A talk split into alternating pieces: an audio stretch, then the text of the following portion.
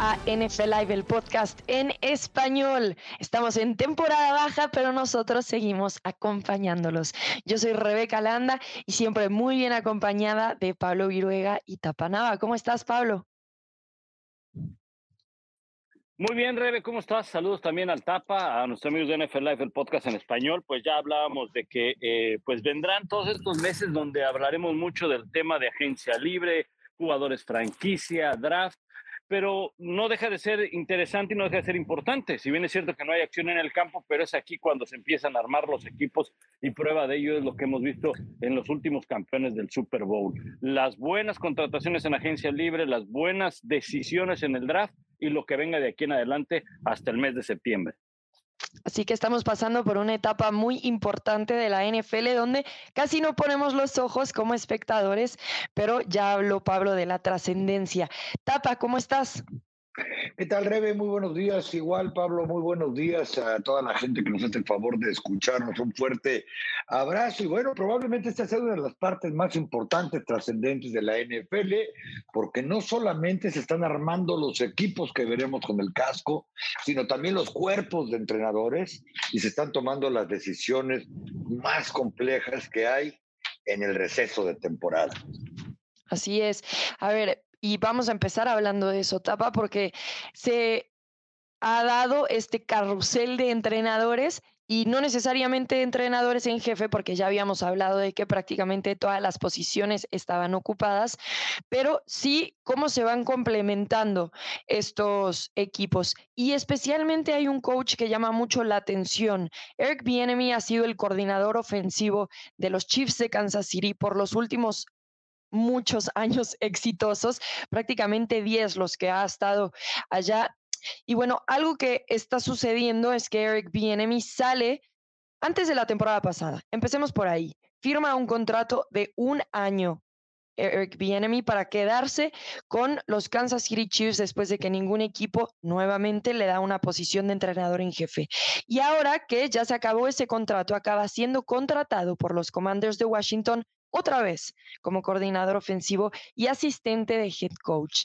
Ahora, yo tengo una pregunta interesante sobre por qué decidió tomar este empleo Eric Bienemy. ¿Cuál es la razón, Pablo, crees tú, que un entrenador que se merece eh, ser head coach por lo que ha demostrado trabajando con los Kansas City Chiefs, desde mi perspectiva se lo merece, quiero decir, ahora ha tomado una posición de coordinador ofensivo y asistente de head coach con un equipo como los Commanders que han tenido muy poco éxito en los últimos años. ¿Por qué Eric Bienemy tomó esa decisión? Bueno, primero habría que entenderlo por, por un reto personal. Eh, muchos pensarían que a qué se va a Washington si, si, si puede seguir ganando en, en Kansas City, y eso es un hecho, eso es definitivo. Sin embargo, creo que lo hace eh, más meritorio el hecho de establecerse retos, el, el famoso lema de salir de la zona de confort, ¿no? Seguirás ganando, pero no seguirás creciendo profesionalmente. Y él sabe que tiene un reto por delante ante un equipo que, vaya, ni coreback tiene. ya, ya, ya para, para empezar por ahí, ¿no? Porque no sabemos quién vaya a ser el coreback para la, la siguiente temporada. Entonces, ese es el primer gran reto. Luego, tratar de levantar un equipo que pues tiene a un muy buen corredor como Brian Robinson, o sea, no va a tener las armas que tiene Kansas City, desde luego que no las tiene. Yo creo que también, más allá de dejar a un lado el que si, si mereciera estar eh, como entrenador en algún otro equipo, que coincido contigo, Rebe, creo que sí tiene los merecimientos para ser entrenador en jefe con cualquier otro equipo, aunque no sabemos finalmente qué ocurrieron en esas entrevistas que tuvo en años anteriores cuando era proyectado para ser entrenador en jefe. Lo que sí veo también es a lo mejor una proyección en su carrera, no solamente el reto de decir, ¿saben qué? Para muchos creen que es muy fácil ganar con Kansas City por todas las armas que tienen. Ahora mi propio reto será tratar de hacer ganar este equipo, hacer funcionar este equipo sin tantas armas como las que tenía en Kansas City. Pero también a nivel proyección, a nivel a futuro, yo no descartaría que es la continuidad para que, para que veamos a Eric Bienemy como entrenador en jefe del equipo de Washington. Una salida digna de Ron Rivera, una transición, eh, de, Ron Rivera, Ron Rivera realmente ya no tendría que estar en ese puesto.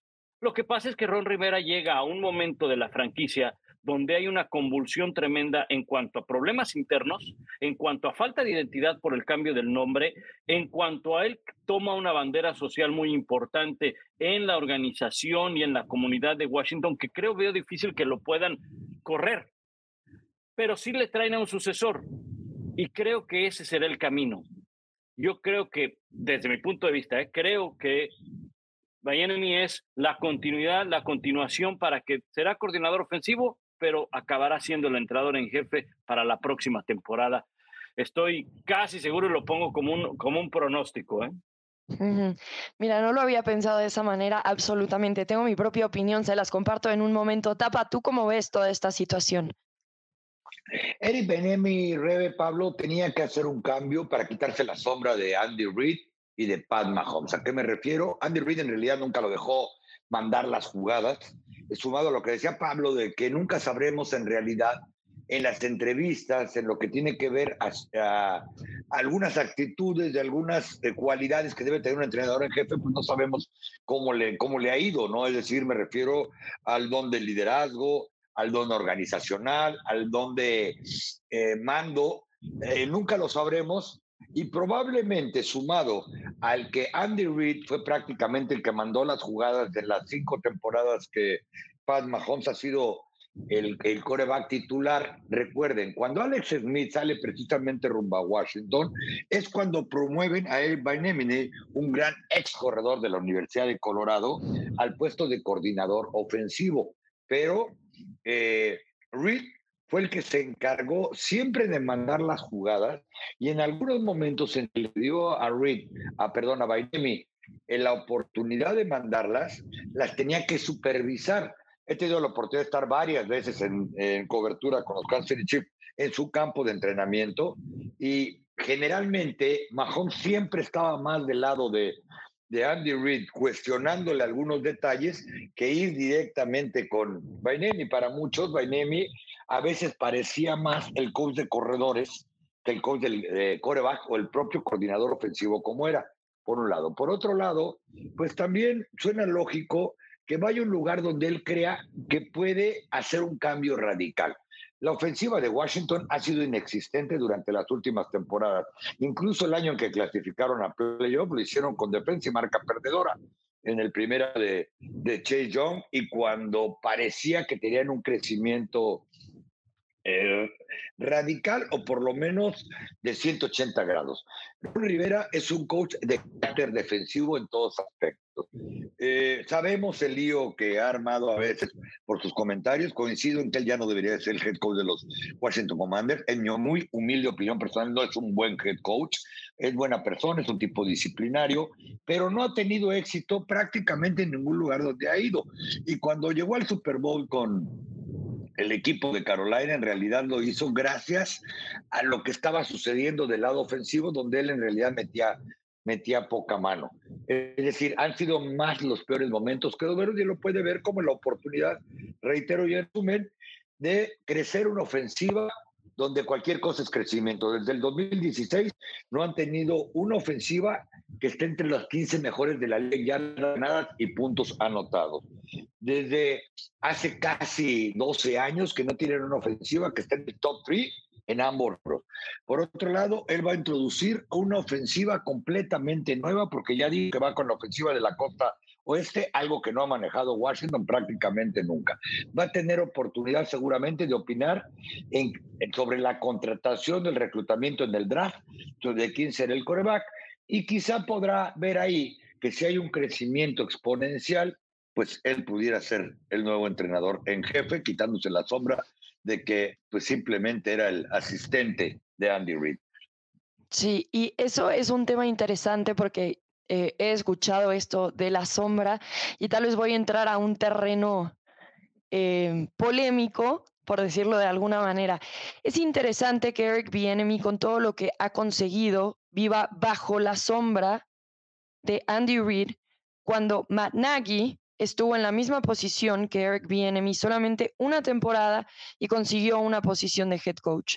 Lo mismo podemos decir de Doug Peterson, que terminó como head coach igual abajo de Andy Reid. Y entonces a mí me parece interesante porque Eric Bieniemy ha conseguido con Andy Reid más de lo que estos dos entrenadores han conseguido y aún así ellos tuvieron la oportunidad ya de ser un entrenador en jefe, porque creo que Eric Bieniemy toma esta posición no lateral, porque no es me fui de offensive coordinator a offensive coordinator.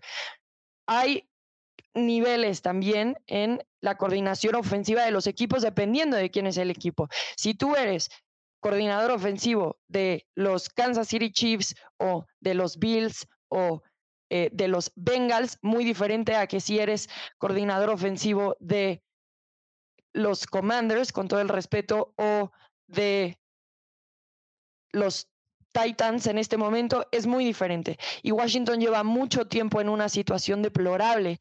Esto que decimos que ahora se va a una franquicia que Ron Rivera ha estado en una situación difícil. Eric Bieniemy llega exactamente a lo mismo. Los Commanders no han solucionado nada. El equipo sigue, entre comillas, a la venta.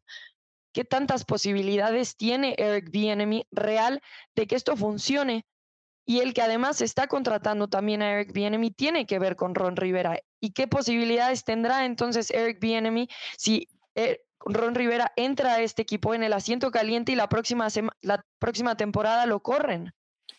Entonces, para mí es un reflejo todavía del esfuerzo que tiene que hacer la NFL por abrir la diversidad. Porque que dos entrenadores no estén en la sombra de Andy Reid y un entrenador sí esté en la sombra de Andy Reid con mayores eh, méritos y aún así no pueda obtener un puesto de entrenador en jefe, para mí todavía es un reflejo del progreso que se tiene que hacer. Porque desde mi punto de vista, la decisión que toma Eric Bienemy tiene que ver más con tengo que salirme de aquí porque si no tomo el riesgo absoluto de mejorar a uno de los peores equipos de la NFL, mejorar su ofensiva, cambiar todo, porque va a tener que cambiar como bien dijo Tapa, eh, a, un tipo de ofensiva diferente, con un coreback muy lejos a la realidad de Pat Mahomes, para mí es un acto de desesperación prácticamente de Eric Bieniemy, porque él tiene mucho más que perder de lo que tienen los Chiefs que perder y de lo que tienen los Commanders que perder si a él no le va bien. Entonces, yo lo veo desde ese punto de vista. Eh, si esta oportunidad de llegar a Washington tiene esa transición que dice Pablo a que sea head coach, me parece que es un buen deal, pero no creo que él haya firmado bajo eso porque sabe que Ron Rivera está ahí como entrenador en jefe y que si se da va a ser más circunstancial y no porque se lo hayan prometido de una vez. Y no tendría que ver también con lo que te mencionaba, Rebe, que el puesto de entrenador en jefe, es decir, eh, no dudo en lo que estás hablando, ¿no? Y pues, pues, se presta mucho a eso. Tan es así que tristemente en esta liga eh, tienen que forzar a los equipos a que entrevisten candidatos de eh, minoritarios, ¿no? Desde ahí ya pues te das cuenta que hay un problema donde te tienen que hacer manita de coche para que vayas, entrevistas gente de con respecto a la diversidad. A lo que me refiero es que nunca sabremos tampoco cómo le va cuando le hablan de temas organizacionales, de cuáles fueron realmente sus responsabilidades con los Kansas City Chiefs, eh, cuando preguntan cómo está el tema de, de, su liderazgo, cuando preguntan cómo es su relación con los jugadores, y no me refiero a que tenga una mala relación, al contrario, la tiene demasiado buena y por eso algunos se vayan a, a preocupar, es decir, entrando en el terreno de la especulación, pues hay muchos detalles que uno nunca sabrá eh, y reitero, no dudo de que tenga que ver con lo que eh, hemos visto en la NFL a lo largo de todos estos años, pero que precisamente por eso eh, Bainemi tenga que tomar un camino alternativo eh, para demostrar que él puede con todos los detalles, absolutamente todos los detalles, incluyendo el mando de jugadas, incluyendo el poder ser head coach o mover una ofensiva incluso, donde no tiene al mejor jugador de la liga, eh, al que prácticamente le damos crédito del campeonato que acaban de ganar, porque hemos platicado que es Pat Mahomes y 10 jugadores más a la ofensiva. Pat Mahomes y 21 jugadores más con los Chiefs. Cuando hablábamos antes del Super Bowl, decíamos, bueno, ¿cómo está el tobillo de Pat Mahomes? Y prácticamente muchos ponían en relación directa las posibilidades de éxito de los Chiefs a, la salud del tobillo o a la presión, a lo que sucediera en la defensa con respecto a Pat Mahomes. Pero pues veremos qué sucede porque yo estoy completamente convencido de que Ron Rivera ya está viviendo, eh, pues no sé si decir temporada extra con los con Washington o días extras como head coach, etcétera, etcétera. Yo, fíjate que eh, es un poco de todo y no descarto lo que dice Rebe porque lo hemos visto a lo largo de los últimos años, ¿no? Cómo se ven forzados a entrevistar a entrenadores eh, afroamericanos o, de minorías y, e incluso hemos visto por lo que dijo el propio Brian Flores, ¿no? En ocasiones solamente lo hacen con tal de cumplir con el trámite, sin ni siquiera darle la importancia que, que requiera. No, no sabremos a, ciencia cierta qué, qué, cuáles fueron las promesas o las opciones eh, que le puso sobre la mesa Washington para que él haya tomado esa, esa decisión. Sí creo que también en Kansas City se sintió ya un poco apretado, un poco eh, pues topado en su crecimiento porque pues está Andy Reid, que pues sabemos que él es el que manda las jugadas, o en la gran mayoría él, las manda, y tienes una figura de Matt Nagy ahí como entrenador de, de, corebacks, ¿no? Entonces, yo desde, desde luego comparto lo que dice, todo lo que dijo Rebel lo comparto, pero sobre todo hay algo muy, muy importante, no hay que verlo de manera lateral, oye, te cambiaste de trabajo para estar en el mismo puesto, o sea, entonces. ¿qué, cuál es el sentido? Porque a veces, eh, eh, y esto aplica para todos lados, ¿eh? A veces uno piensa que, oye, pero te fuiste a otra empresa con el mismo puesto, o sea, o con menos sueldo y el mismo puesto, sí, pero ve, las posibilidades de crecimiento que puede haber, ¿no? El desarrollo personal que puedes llegar a tener, el nivel de responsabilidades que puedes llegar a tener, de qué te sirve estar en Kansas City ganando Super Bowls si eres el asistente del coordinador ofensivo de equipos especiales en cuarta oportunidad y 15, ¿no? O sea, cuando es cuarta y una no te toman en cuenta. Entonces, no, no sirve de nada estar ahí. Vas a querer crecer en tu profesión. Miami probablemente va a tener más responsabilidad en, Washington que la que tenía en, en, Kansas City.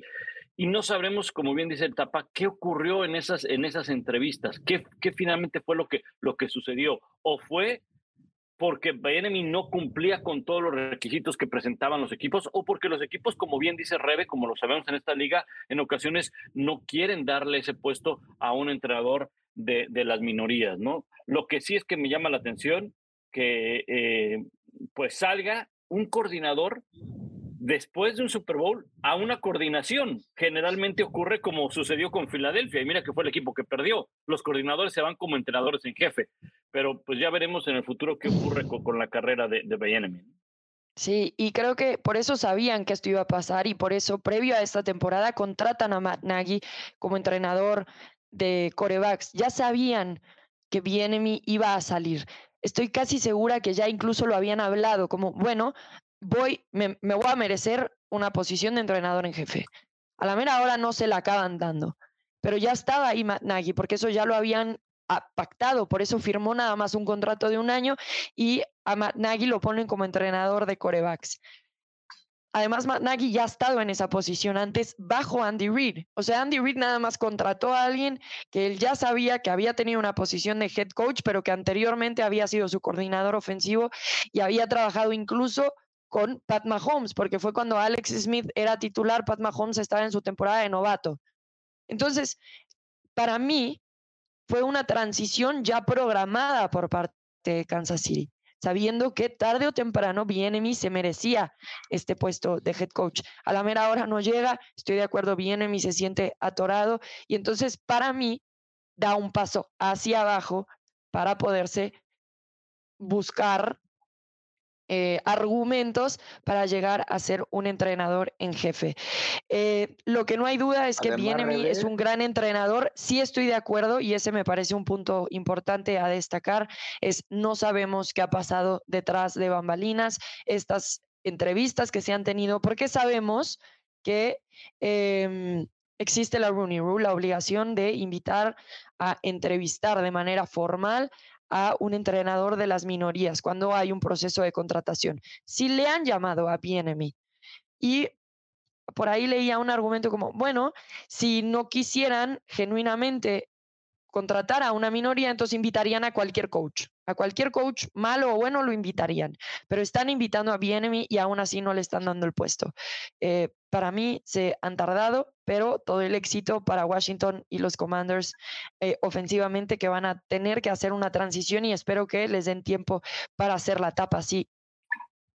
No, además también hay que considerar que incomodidad para Bainemi, ¿no? El train de eh, de su asistente como entrenador de coreback, porque finalmente él es el coordinador ofensivo, a un tipo que fue entrenador en jefe, que en su primera temporada fue el entrenador del año en la NFL con los Chicago Bears, y aunque nos cueste trabajo creerlo, a Matt, Nagy, y que además le dan un puesto de senior assistant. Eh, no sé si en dentro de esa incomodidad, a lo mejor hasta se lo brincaban, es decir, había dos coordinadores ofensivos, Pat Mahomes se ha expresado muy bien, porque yo te aseguro que le preguntaron a Mahomes, o les aseguro, perdón, eh, que qué opinaba sobre Matt Nagy, qué opinaba sobre Bainemi, Pat Mahomes, no me quiero imaginar siquiera, en apenas seis temporadas en la NFL, cinco como titular, qué tanto, qué tanta influencia pueda tener sobre sus entrenadores en el momento que habla no solamente con Andy Reid, sino hasta con el gerente general, y les aseguro que es del tamaño del estadio. O sea, un jugador como, como Pat Mahomes opina, dice y va. Y si trajeron a Matt Nagy, pues reitero, no, no sé en qué, en qué nivel o dónde está la situación realmente como coach. Y por eso tiene que salir a probarse Eric Bainemi. Porque, pues, reitero, no, Ganar cura todos los males en la NFL y eso lo hemos sabido siempre, no importa incluso si eres minoría, el color de la piel o lo que sea. Ganar cura todos los males y si Banemi no ha sido entrenador en jefe después de cinco años tan exitosos como coordinador Kansas City, en el que mal que bien, reitero, él fue coach de Pat Mahomes desde que le dieron la titularidad, uno supondría que él lo formó, que a él le preguntaron qué opinas de de Pat Mahomes para convertirlo ya en el coreback titular y dejar salir a Alex Smith, que con él hablaron cuando iban a hacer el movimiento para reclutarlo como otro equipo o equipos que no saben ni cómo reclutar a un coreback, que no lo han tenido, que no lo han formado, no de nada el puesto de entrenador en jefe. Es donde, pues quizá eh, él tenga que salir para tratar de tener éxito y de que cualquier duda que quede sobre realmente cuál fue su participación en todo este desarrollo de cinco años que ha tenido Kansas City, no solo a la ofensiva, sino como equipo, pues realmente demuestre al mundo entero que él fue parte importante. No hay duda de eso. Así que Eric Bieniemy ha sido contratado por los Washington Commanders. Será asistente de head coach, nuevo coordinador ofensivo. Sí hubo un aumento en el sueldo para los que pensamos que es un paso hacia abajo. Em, y bueno, esa es una de las contrataciones más importantes. Tendremos el ojo claramente en este equipo, en esta ofensiva y las posibilidades de que Eric Bienemy tarde o temprano se convierta en entrenador en jefe. Habíamos pensado que con la NFL y su final se acababa también el fútbol americano, pero no, porque ESPN y Disney llegó a un acuerdo con la XFL y tenemos en todas nuestras plataformas prácticamente eh, todos los partidos en diversas plataformas, pero tendremos muchísimos de los partidos de la XFL que inició la semana pasada, el 18 de febrero. Terminadito el Super Bowl, el siguiente sábado ya teníamos actividad, pudimos ser parte de las transmisiones, Pablo y yo. Y bueno, platiquemos un poco de qué fue esta XFL, qué fue probablemente lo que más les gustó, nosotros que sí la vimos, para decirle a la gente por qué la tiene que ver. Pablo, ¿qué es lo que más te gustó de la XFL en esta eh, tercera versión. Sí, bueno, de, entrada, Rebe, felicidades a ti y a Sergio. Estarán transmitiendo semana a semana los, los partidos de, de la XFL como eh, tú, eh, narradora, play by play principal, Sergio Deep como el, el analista principal.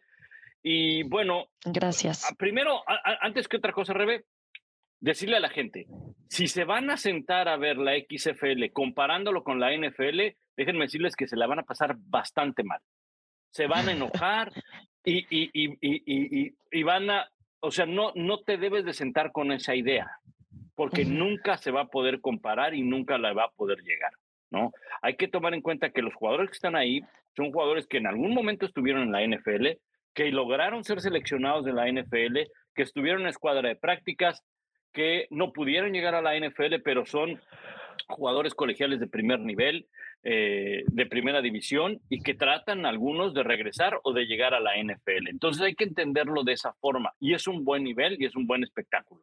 No busques compararlo con la NFL, de que es, porque entonces no, no, no, es, es una alternativa, es otra liga, y eso hay que entenderla. Lo que me gustó, Rebe, fue eh, que este tema de las conversiones hace mucho más interesante el partido. Se pueden jugar después de la anotación, las, no hay punto extra por patada, todas son conversiones. El balón se pone en la yarda 2, son dos puntos. Eh, perdón, un punto. En la yarda 2, un punto. En la yarda 5, dos puntos. Y en la yarda 10, tres puntos. Entonces, y la defensiva tiene opción de regresar ese balón al otro lado y obtiene los puntos que se estaba jugando la ofensiva. Eso se me hace bien interesante. Se me hace bien interesante también la situación de la cuarta y quince. ¿Qué es la cuarta y quince? Bueno, ya no hay patadas, eh, solamente esto se da en el último cuarto, patadas cortas, ya no hay el onside kick, ya no lo hay. Y el equipo que va a patear, en todo caso, opta por tener cuarta y quince en su yarda 25. Es decir, tienes que avanzar 15 yardas y si logras conseguir esas 15 yardas, pues te mantienes con la ofensiva. Es como si recuperaras la patada corta. Y me tocó ver en la semana 1 un equipo eh, donde está AJ McCarron, mm, que perdía el partido, anotaron, hicieron la conversión de tres puntos, eh, se pusieron, creo que por tres nada más abajo, se la jugaron en cuarta y 15, llevaron el balón a la zona de anotación y ganaron el partido. O sea, eso lo hace más interesante, le da oportunidades de que haya más puntos en cuestión de minutos a los equipos. Sí, hay muchos cambios de reglas que parten de ser muy interesantes, esa siendo una de ellas. El equipo iba 15-0 y como bien dices, anotan, punto eh, conversión de tres puntos, convierten la cuarta y 15 y acaban ganando 18 a 15. Fue impresionante y muy emocionante eh, cómo se va dando. Tapa, eh, ¿qué te gustó más de la XFL? ¿Qué destacarías? También de acuerdo con lo que dijo Pablo, ¿no? La expectativa y el tipo de juego es diferente, pero hay cosas interesantes y razones por las que invitamos a la gente a ver. Sí, en esa remontada de 12 puntos, eh, AJ McCarron, probablemente mucha gente no se acuerda, pero fue campeón nacional con la Universidad de Alabama y candidato al trofeo Heisman.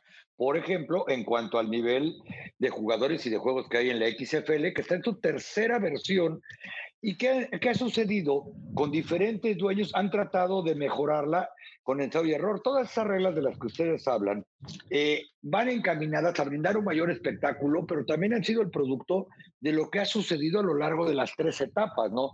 Hay que recordar, cuando ellos frenaron hace tres años, estaban a mitad de la temporada cuando la pandemia les tuvo que cerrar, pero le estaba yendo muy bien en cuanto a asistencia a los estadios. Bueno, pues esta semana eh, promediaron prácticamente 20 mil asistentes por partido. Eso habla de que la gente quiere fútbol americano en primavera. Dos, eh, el promedio, tres de los cuatro partidos eh, se definieron por cuatro puntos o menos.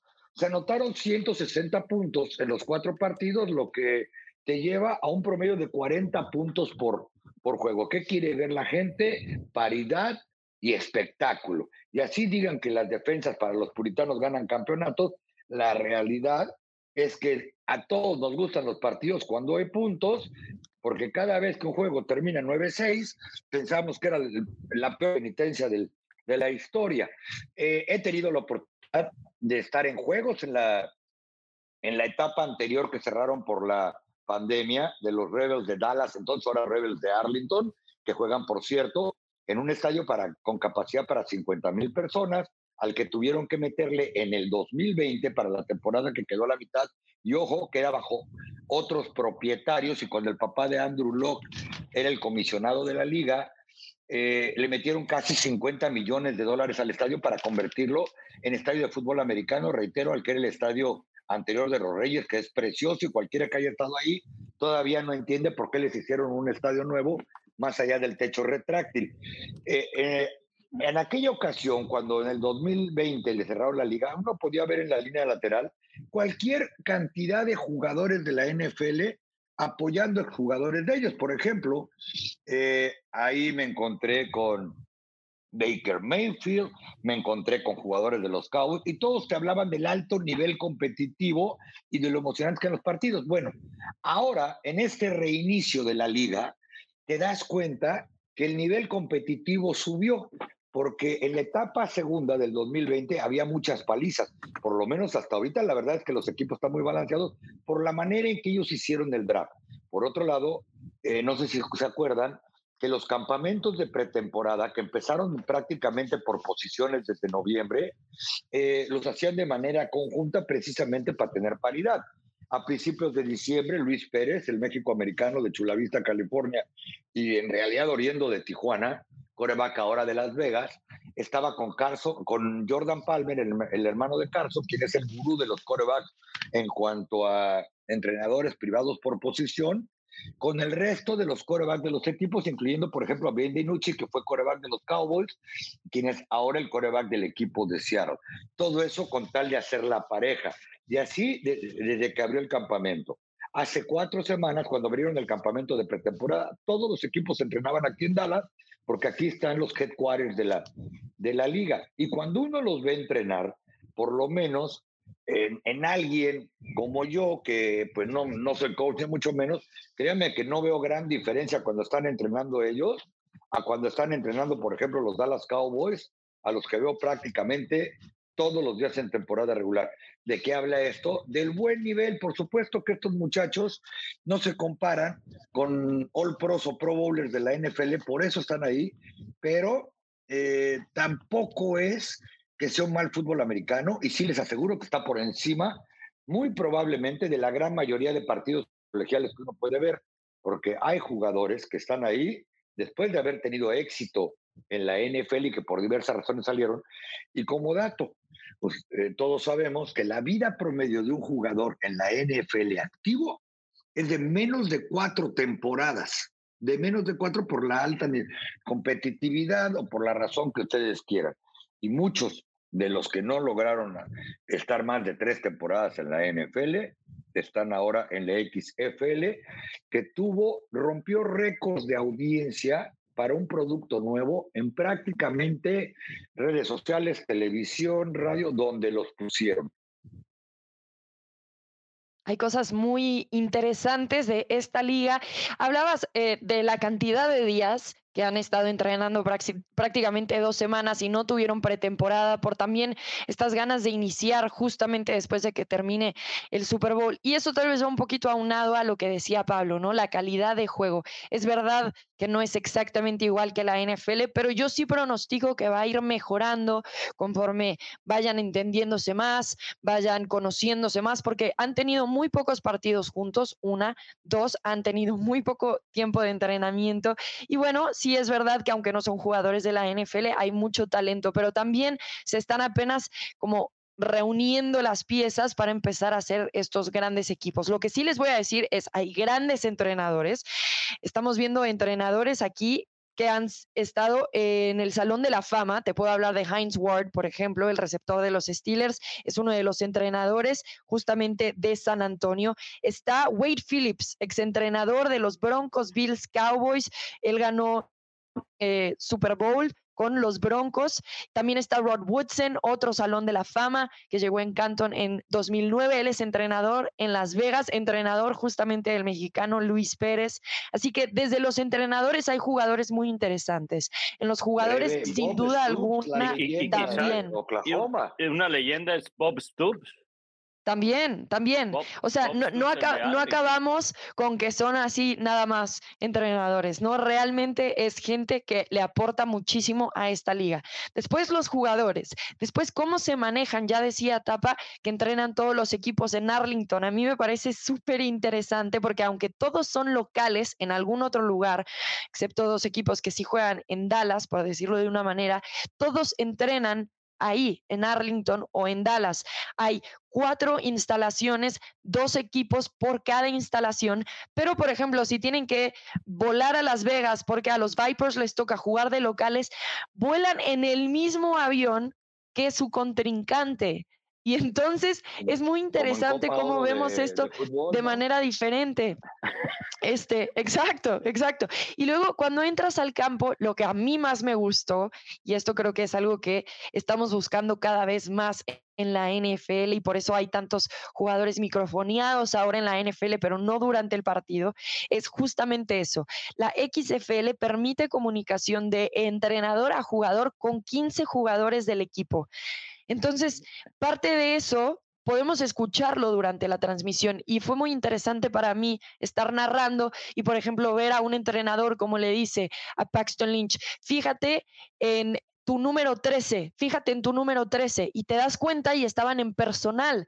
Acaba lanzando el pase a su número 13 y es un touchdown. Entonces, esa, esa, ese pase la intimidad que te da de los equipos, de esas comunicaciones entre coaches y jugadores, me parece algo excepcional. Lo mismo pasa con la revisión de las jugadas, ¿no? Un castigo o un touchdown dudoso.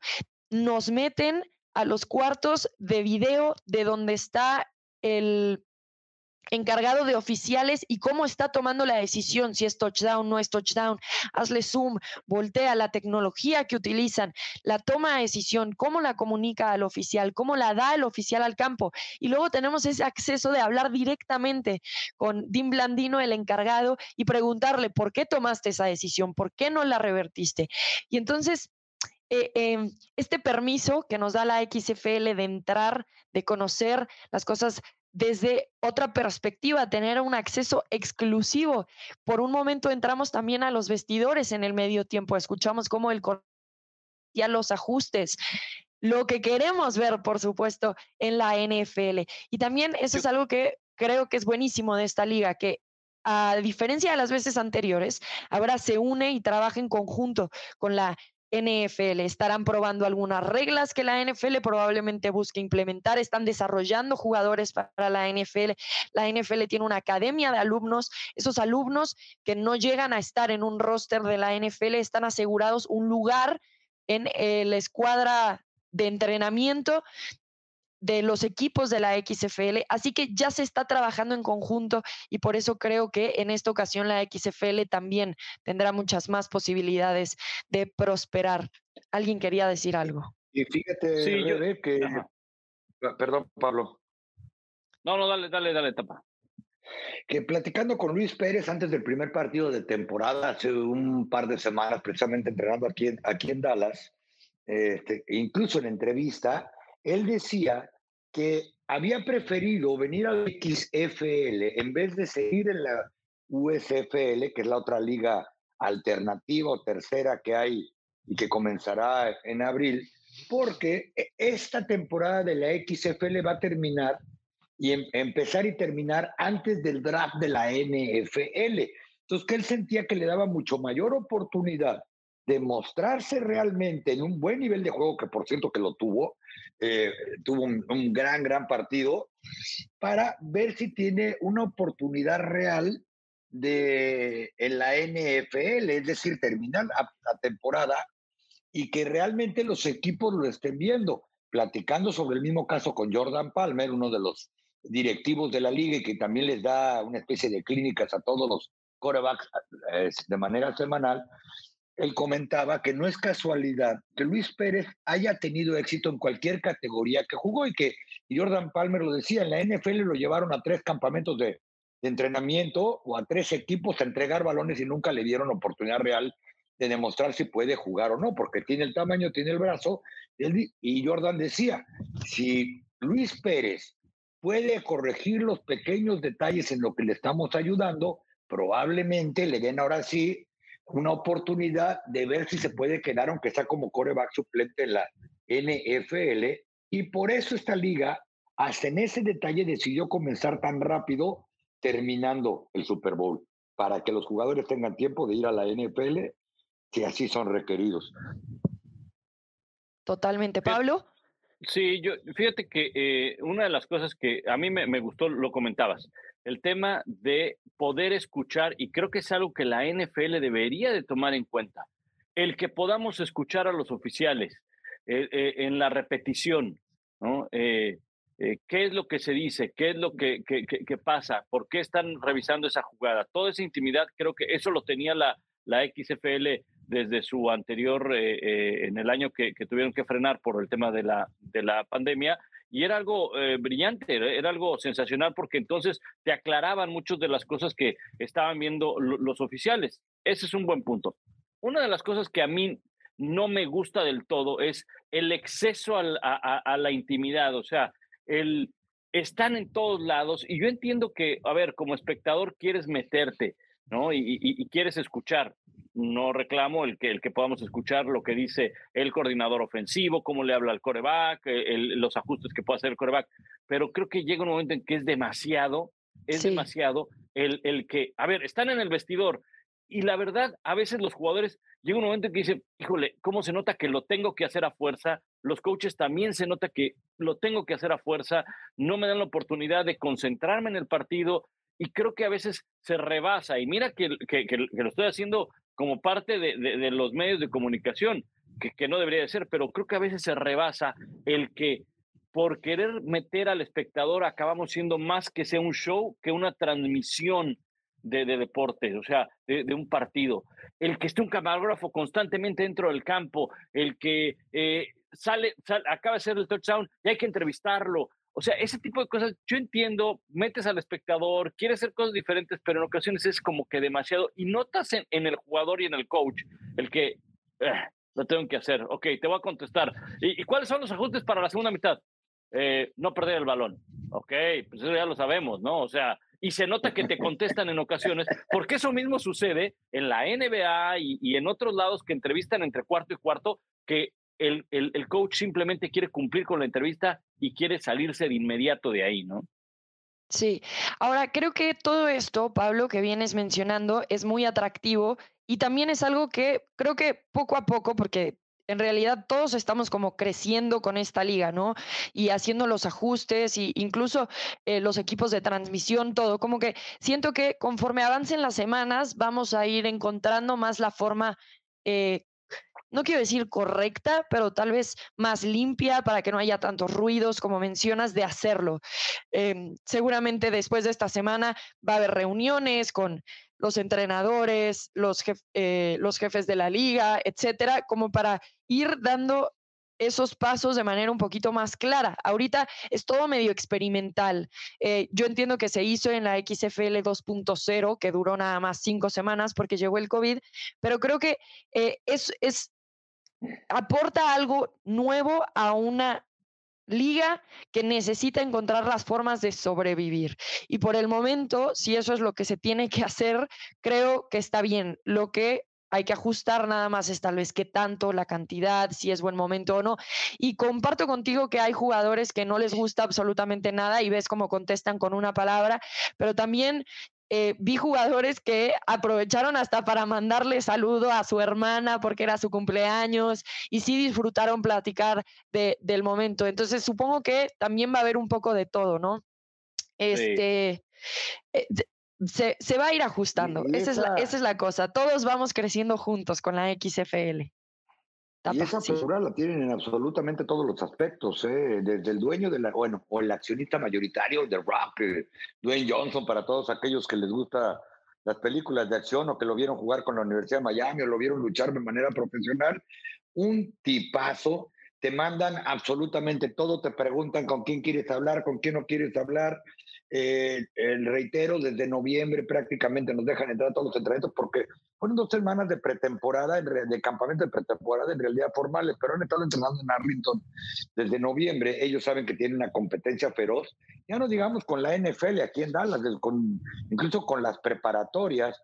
Cuando la liga anterior o la etapa anterior tuvo que frenar, que fue en, abril, en marzo del 2020, ellos estaban metiendo al estadio de Arlington con los Dallas Rebels, ahora Arlington Rebels, y el mismo entrenador Bob Stoops y buena parte del mismo equipo, alrededor de 27 mil personas por partido, porque ustedes saben que aquí en Dallas hay que ir a ver fútbol americano de lo que sea, ¿no?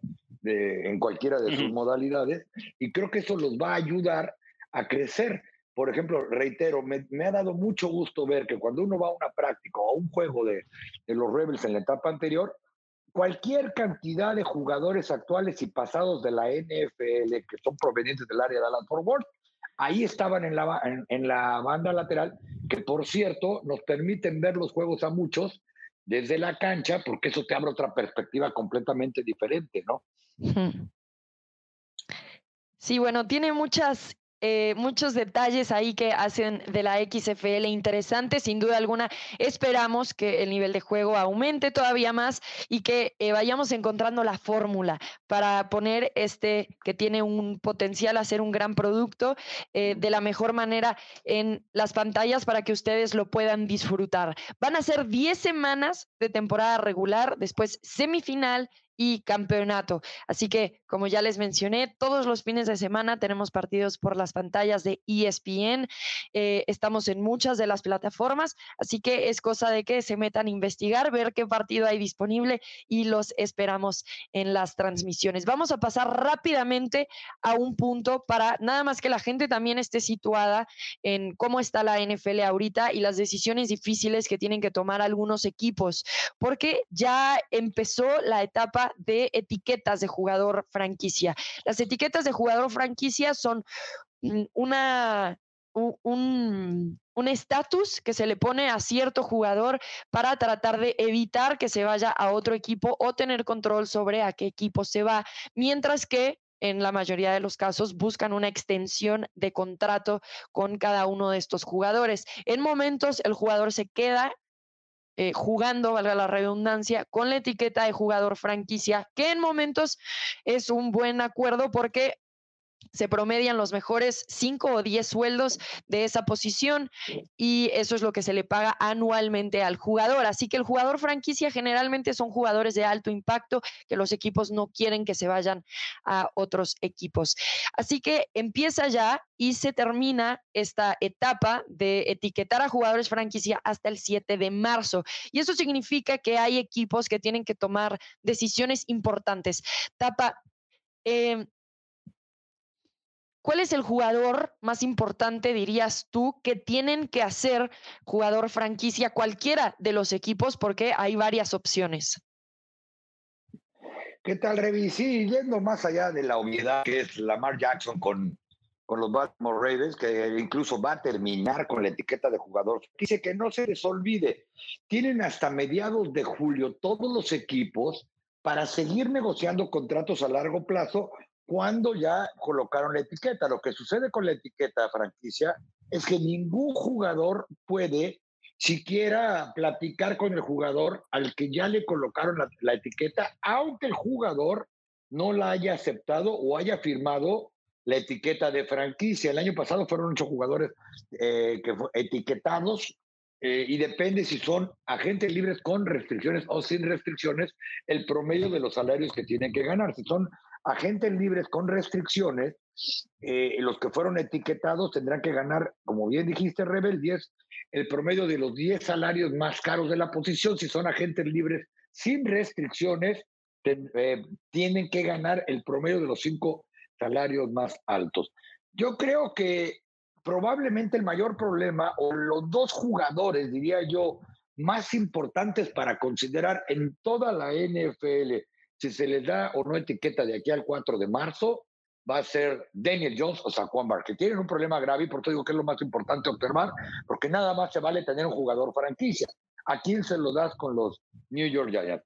A Daniel Jones, que viene de su, temporada, de su mejor temporada como profesional, un coreback que fue reclutado en la séptima posición global del draft hace cinco años, un jugador que pudo evitar entregas de valor y encabezó a los Giants hacia la postemporada en un año en que nadie los hacía ni siquiera por escrito en ningún pergamino, o a Saquon Barkley, de quien muchos creemos que gracias a su gran juego terrestre o a su habilidad, pudo ayudar a que Daniel Jones tuviera esa temporada de la que estaba hablando. Reitero, nada más se vale uno.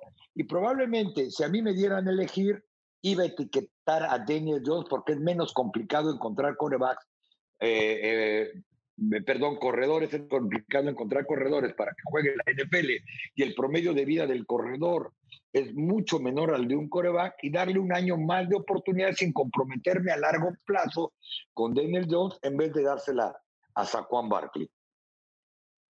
Sí, a ver, siempre aclarando que cuando hay etiqueta todavía permiten llegar a un acuerdo, como bien aclaró el Tapa, pero si no se llega a un acuerdo, juegan con la etiqueta de jugador franquicia a menos de que hagan algún tipo de huelga, revolución, que por momentos lo vemos. ¿Tú tienes a alguien diferente, Pablo, que crees que sea inminente que le pongan la etiqueta de jugador franquicia? Bueno, eh, Lamar Jackson es uno de ellos, ¿no? Eh, eh, también yo creo que en Dallas, digo, ya habrá tiempo para que el Tapa nos, nos dé más a detalle en otro episodio el tema de, Tony Pollard y de Sigurd. Pollard probablemente pueda ser etiquetado para que tengan en, en cuenta eh, qué significa en cuanto a dinero etiquetar a un jugador. Por ejemplo, a un coreback le tienen que dar al menos 32.4 millones de dólares por el siguiente año.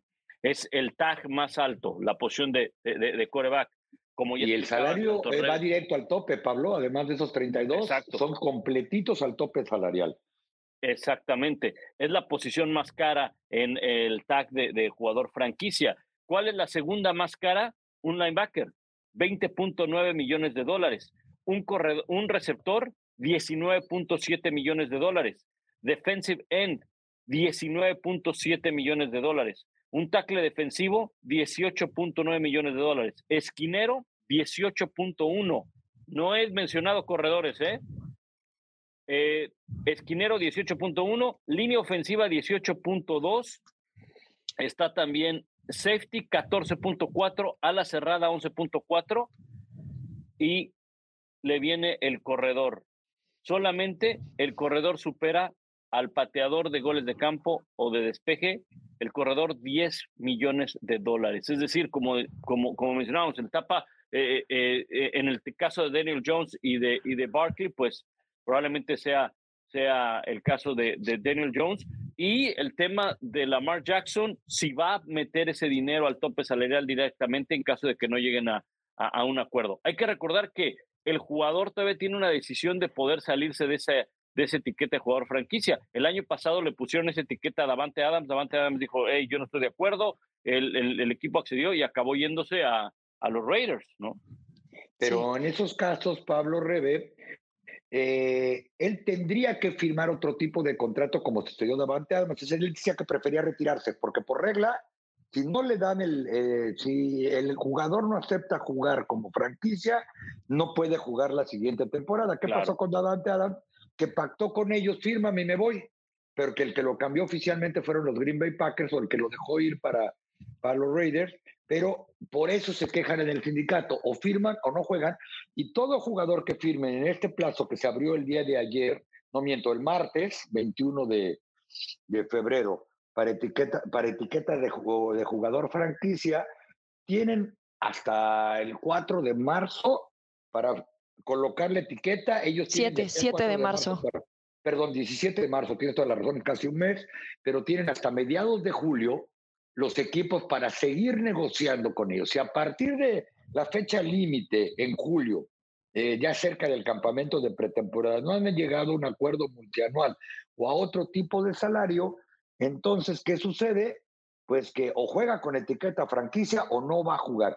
Esto también, la verdad es que es ganarle tiempo al tiempo, ¿no? Porque eh, no dejas que nadie se meta con tu jugador, pero puedes jugar con él. O en el caso, por ejemplo, de Daniel Jones, dar un año por 32 millones de dólares para que ver si, si fue real su crecimiento o que si simplemente tuvo un año de buena suerte, vamos a decirlo así. Sí, ahí hay estrategia en cómo los equipos tienen que ir eligiendo a quién ponerle la etiqueta o no. También, como bien dice Tapa, es una forma para que no puedan firmar con otro equipo. Y entonces, más allá de que lleguen a la agencia libre, como lo hicieron con Davante Adams, los Green Bay Packers pudieron negociar por Davante Adams. Sigues ganando algo por el jugador cuando lo entregas, a diferencia de que lleguen a la agencia libre y no te quedes con ni el jugador ni algo a cambio. Así que esta es la etapa de los eh, jugadores y de las etiquetas. Franquicia que termina, insisto, el 7 de marzo y yo creo que no vamos a ver muchas etiquetas hasta prácticamente el 7 de marzo porque en estos días lo que están tratando de hacer es llegar a acuerdos a largo plazo, no tener que usar esas etiquetas con los jugadores. Ya se pone la etiqueta cuando definitivamente no se llega a un acuerdo y por eso creemos que podría ser, por ejemplo, Lamar Jackson. Los Giants están en esta situación entre Daniel Jones, Saquon Barkley. Dallas está en esa situación probablemente también con algunos de sus jugadores porque tienen a 19 llegando a la agencia libre. Tony Pollard será agente libre en esta temporada baja si es que no llegan a un acuerdo con él. Hay varios corredores que están en esa situación. Josh Jacobs de los Raiders también. Así que bueno, será interesante, pero especialmente conforme nos acerquemos a esa fecha del 7 de marzo. Momento de despedirnos en NFL Live. Muchísimas gracias por seguirnos acompañando semana a semana. Gracias, Pablo. Gracias, Rebe. Un saludo, saludos, Tapa. Nos escuchamos la próxima semana. Muchas gracias, Tapa. Fuerte abrazo, Rebe, Pablo, y muchas gracias de nuevo a todos los que nos hacen el favor de escucharnos. Recuerden, no hay temporada, pero sí hay temporada en NFL Live, el podcast. Aquí vamos a estar. De parte de Pablo Viruega, Tafa Nada, yo soy Rebeca Landa. Nos escuchamos. Hasta la próxima.